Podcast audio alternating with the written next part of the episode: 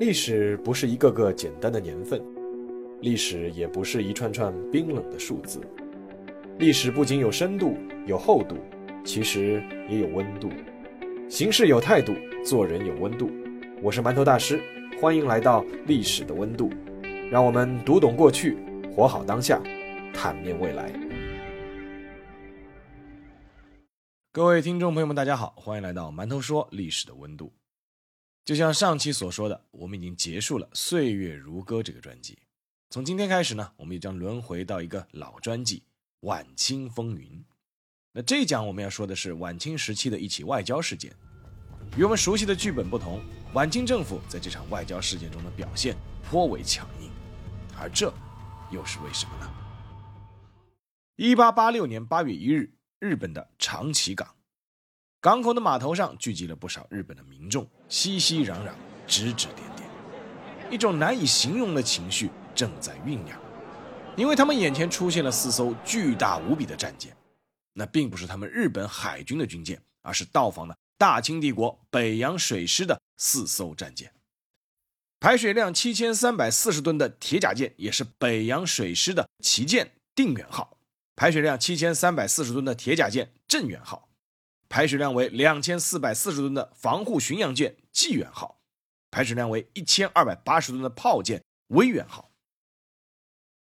定远号和镇远号是清朝委托德国建造的七千吨级的一等铁甲舰，是姐妹舰。两艘军舰于一八八一年开工，一八八四年竣工。定远舰花费约一百四十万两白银，镇远舰花费约一百四十二万两白银。这两艘军舰当时号称亚洲第一巨舰。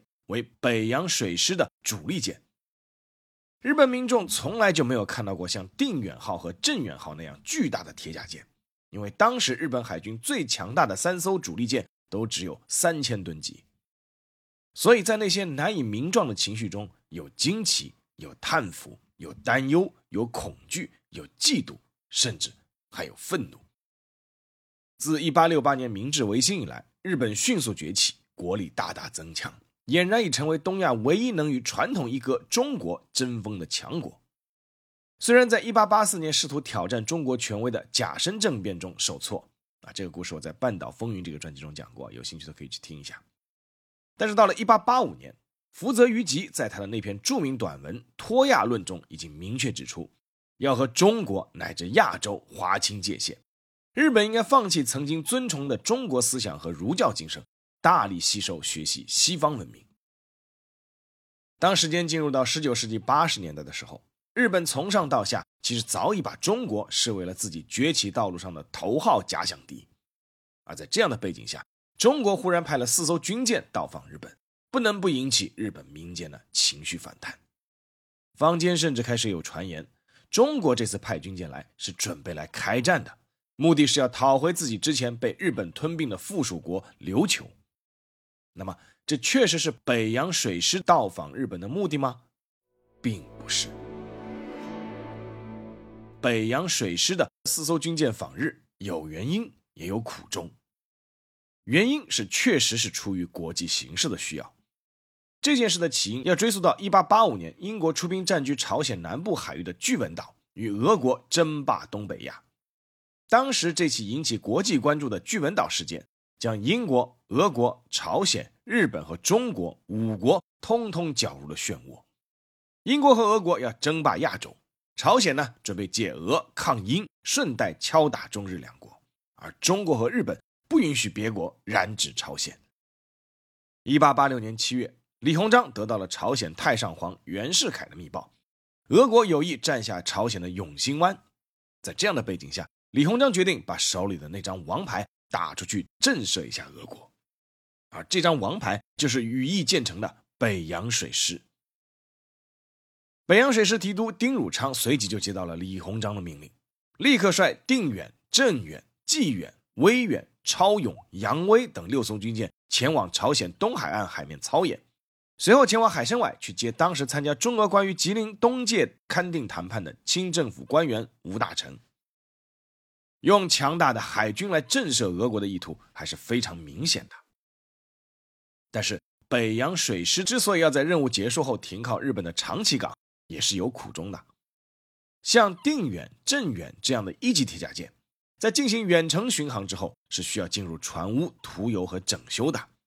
但当时清朝的大沽口、上海、福州等地的船坞只能接纳吃水在十五尺以下的军舰，但定远和镇远因为吨位庞大，吃水要在二十尺左右，无法停入船坞。一般来说，各国要造大型铁甲舰，必须要先造可以修整的船坞。啊，中国在这方面没有经验，等领悟过来，船坞没造好，船倒造好了。可以匹配的船坞，其实要到一八八八年才在旅顺造好。在这样的背景下，北洋水师只能去符合条件的日本长崎港造船所修整。那军舰访日，李鸿章有没有敲打一下日本的意图呢？相信也是有的，但更多的还是出于实际需要。考虑到中日处于敏感时期，而且是军舰访问，所以李鸿章叮嘱丁汝昌一定要严明纪律，以防意外。所以，当北洋水师的四艘军舰停靠长崎港后，舰上的水兵并没有被允许下船。但是，长期远洋航行，陆地近在咫尺，却不让下船，对水兵而言也是件很难熬的事。再加上长崎方面也向北洋水师发出了邀请，欢迎水兵们下船观光购物。八月十三日，丁汝昌终于下命令，允许水师官兵上岸购物观光。也正是这道命令，成了长崎事件的导火索。八月十三日晚上八点过，丁汝昌接到手下禀报，出事了。关于事情的起因，根据中日报道的不同，存在不同的版本。有的说是北洋水师的水兵违反军纪去嫖妓引发冲突的。有的说是水兵买水果语言不通引起了纠纷，总之就是起了争执。由于当地普遍对中国人有仇视态度，而中国的水兵也自然对日本人没有好感，双方起了争执之后，很快就酿成了斗殴。在斗殴中，北洋水师一名水兵轻伤，而日本的一名警察被刺成了重伤。在日本人眼里看来，外国的水兵在本国寻衅滋事，还刺伤了我们的警察。这不是摆明了在欺负我们吗？但是北洋水师当时从舰上冲出来的大批水兵，把陷入冲突的同伴救了回去。同时，定远、镇远的巨炮就在那里摆着，日本人也毫无办法。这场意外的风波暂时被压了下去。八月十五日是周日，丁汝昌宣布船上放假，再一次允许数百名水兵上岸观光购物。为了预防前天的意外冲突再次发生，丁汝昌下令所有官兵不准带武器上岸，并且还派了十二名巡查在岸上巡逻监督。但是事情还是发生了。北洋水师的官兵上岸后不久，就发现了一个奇怪的现象：沿街的很多日本商铺都早早的关门了。正当他们疑惑之间，数十名日本警察举着砍刀从四周街巷的各个角落冲了出来，追着他们开始砍杀。而数百名日本民众也围了上来，用木棍、石块乃至开水袭击北洋水师的水兵。猝不及防的中国水兵们四下逃散，却发现通路都已经被事先堵塞。情急之下，手无寸铁的北洋水师官兵开始和对方扭打在一起，夺下对方的武器，开始反击。这场大规模的械斗最终造成了北洋水师五名官兵死亡，六人重伤，三十八人轻伤，五人失踪。而日本方面也有两人死亡，数十人受伤。消息传到船上，丁汝昌等一干人都震惊了。如果说八月十三日是一场意外摩擦的话，那么八月十五日这场械斗毫无疑问是日本长崎警方有所预谋的。当时担任北洋水师副提督的英国人郎威里直接要求定远号和镇远号的主炮转向长崎市区方向，向日本开战。顺带一举歼灭日本海军。当时北洋水师的七艘主力舰总吨位为两万七千四百七十吨，而日本海军的五艘主力舰吨位为一万四千七百八十三吨，前者几乎超过后者一倍，实力遥遥领先。如果当时真的不顾一切对日本开战的话，日本海军确实不是北洋水师的对手，很可能就会被消灭在萌芽之中。但是。李鸿章拒绝了郎威里的建议，清政府决定和日本谈判。在这场谈判中，有两个中国人起到了重要作用，一个人叫伍廷芳。武廷芳从英国留学回来，是中国近代第一个法学博士。作为李鸿章的幕僚，武廷芳也是参与处理长崎事件的主要人物。作为法学专家，武廷芳一上来先把长期事件定性为一般刑事案件，避免上升到国家之间的纠纷。其次，既然是刑事案件，那么武廷芳就提出一切以事实为依据，公正为准绳。他通过双方人证、伤口验伤等各种方式，指出中国水兵的伤口多为刀伤。而日本人的伤口多为钝器伤，也就是木棒之类的伤害，这些都可以证明日本人是否是在蓄意挑起争端，有备而来。第三，武廷芳为了显示公正，请英国律师担任中方的律师，参与一系列的取证辩论程序。经过大量证人的证词和证物取证，长崎事件的来龙去脉不难厘清。八月十三日那场小摩擦是双方无意中引发的。而八月十五日那场造成多人死亡的械斗，长崎警方是有备而来，蓄意报复，应该也是没有什么争议的。但是日本方面绝不肯承认这个事实，他们认为八月十五日的械斗是中国水兵蓄意报复日本警察。日本方面也高价聘请了英国和美国的律师与中国方面进行诉讼。长期事件的调查审理从八月拖到了十一月，双方谈判超过了三十次。却没有达成任何共识，这也是日本方面的策略。他们通过不断要求调取新证人和提供新证物的手段，开始拖延时间。而中方因为要提供人证，有一百多名北洋水师的水兵留在长崎不能回国，每天的律师聘请费用高达三百两白银，所以时间拖得越久，对中国越不利。十一月二十日，中方提出了一个折中方案，中国不再要求日本道歉。双方按照各自的损失向对方进行补偿。其实这个方案，中国已经在原则问题上退了一步，但日方依旧拒绝了这个提议。于是第二个关键人物就出场了，这个人叫徐承祖。徐承祖是当时清朝的驻日公使。长崎事件爆发后，徐承祖也是在第一时间参与了处理，和日本外相井上新进行了多次交涉。如果说武廷芳唱的是文戏的话，那么徐承祖配合上演的就是武戏。早在九月双方谈判陷入僵局的时候，徐承祖就向李鸿章提议用武力作为后盾，不是真的要全面开战，而是让中方在谈判桌上增加筹码。彼时日本虽然开始高速发展，但无论是人口、经济、军队数量等各方面，还是无法与清朝匹敌，所以徐承祖提出的建议是具备一定可行性的。但是。当时由于中法战争刚刚结束，考虑重重的李鸿章并没有同意徐承祖的这个建议。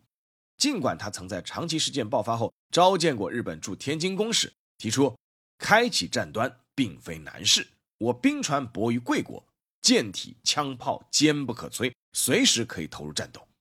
但是这更多是一种恐吓。十一月二十日，中方的折中方案其实就是徐承祖提出来的。在再次被日方拒绝后，徐承祖立刻上书李鸿章，说：“非绝交无别法，也就是要立刻撤回公使，与日本断交。”这个提议也得到了武廷芳的认可。国与国之间一旦撤使和断交，尤其是邻国，那么离开战也就不远了。李鸿章充分考虑了徐承祖的提议后，觉得断交引发的连锁反应还是太大，但是呢，他选择了轻一个程度的措施。那就是庭审，停止审理意味着中方代表将全部撤出关于长崎事件的调查和审理，而潜台词就是这事儿就这么悬着吧，接下来我们走着瞧。中方一庭审，日方慌了，长崎事件就这样烂尾，并不是日方想看到的。从日本国内的舆论压力来说。因为日本国内媒体之前一直宣传是中国水兵欺负日本警察，如果这件事不了了之，会让日本民众觉得外国水兵到我们这里闹事之后，我们的政府居然就让人家扬长而去了，肯定会引发不满情绪。但是从对中国的交涉来看，让中方赔礼道歉是不可能完成的任务。这不仅仅因为这件事本身日方就存在过错，更因为清朝的各方面实力是压倒日本的，日本并没有讨价还价的筹码。如今中方宣布庭审长崎事件，这一下子就把日方顶到了杠头上。若不谈下去，国内民众无法交代。那若谈下去，中方又绝不肯低头认错，而且庭审很可能只是中方走的第一步棋，再接下来撤使断交乃至开战，这也不是现在的日本所能够承受的。更何况，英国和俄国暗斗的巨文岛事件还没有平息，在东北亚这盘棋上，日本独自得罪中国没有任何好处，而日本还准备近期修改一系列条约，提高关税，这也需要得到中国的支持。思来想去，日本方面还是决定要把这件事做个了断。一八八七年一月二十八日，在长崎事件发生快半年之后，日本方面突然宣布接受德国驻日公使提出的调解方案，即上多续重，就是各自赔偿对方损失，谁损失大，得到的赔偿就多。那这个方案其实就是当时徐承祖提出的那个方案，但是日本人要面子，不说我们接受是你中国人提出的方案。而一定要说是我们接受的是德国人的方案。中方听到这个方案后，表示也可以接受。于是，1887年2月4日凌晨，在经历了五个多小时的双方谈判之后，长崎事件的处理结果终于出来了。日方赔偿中方五万两千五百日元，中方赔偿日方一万五千五百日元。中国水兵在长崎医院治疗期间的费用由日本承担。双方政府各自决定是否要惩办各自凶手，互不干涉。双方签字画押，这件事到此结束。但是长崎事件对中日两国造成的影响是截然不同的。从中方的角度来看，这件事最终以中方获得赔偿较多而结束是可以接受的，也是相对体面的。也正是因此，清廷从上至下对日本开始产生了一种莫名的优越感。认为以目前北洋水师的实力足以震慑对方，这种心理带来的直接结果就是海军升级的速度开始大大放缓。从1887年到1888年的两年时间里，北洋水师虽然还购置了十艘巡洋舰和鱼雷艇，但已经放弃购买定远级的铁甲舰了。从1885年起，慈禧太后修缮颐和园的费用开始从海军军费中挪用。从一八八五年到一八九五年，十年间总计挪用一千三百万两，足以在购买九艘定远级别的铁甲舰。而这十年恰恰是全世界海军技术大飞跃的十年，整个军舰技术水平完全升级换代。丁汝昌曾在一八九三年提出要为定远等三舰购置新式克虏伯快炮十八门，李鸿章因为经费捉襟见肘，最终只批准先在定远号和镇远号上面。各配备六门，但后来一门也没有配备。事实上，从1888年到1894年六年间，北洋水师再没有添置一舰一炮。举个例子，北洋水师里由邓世昌统帅的那艘著名的致远号，是整支舰队里面航速最快的，但当时最高设计的航速也就是18.5节，而且是一887年完工，到甲午海战爆发的时候，航龄已经是有七年了。即便如此，在甲午海战爆发前，致远号也已经是北洋水师中最新的一艘军舰了。在后来的甲午战争中，邓世昌悲壮地下达了撞沉吉野的命令。但是，即便不考虑折损，致远号的最高航速也就是十八点五节，但日本军舰吉野号的最高航速是有二十三节。而另一方面，长崎事件带给日本的影响恰恰相反，外国水兵到本国国土上撒野。最后反而是本国赔款要多于对方，这在日本朝野上下是被视为奇耻大辱。那为什么要被迫接受这种耻辱呢？按照日本史学家幸福清三郎的看法是，日本当时没有一支敌得住北洋水师的舰队，被他的威力压倒了。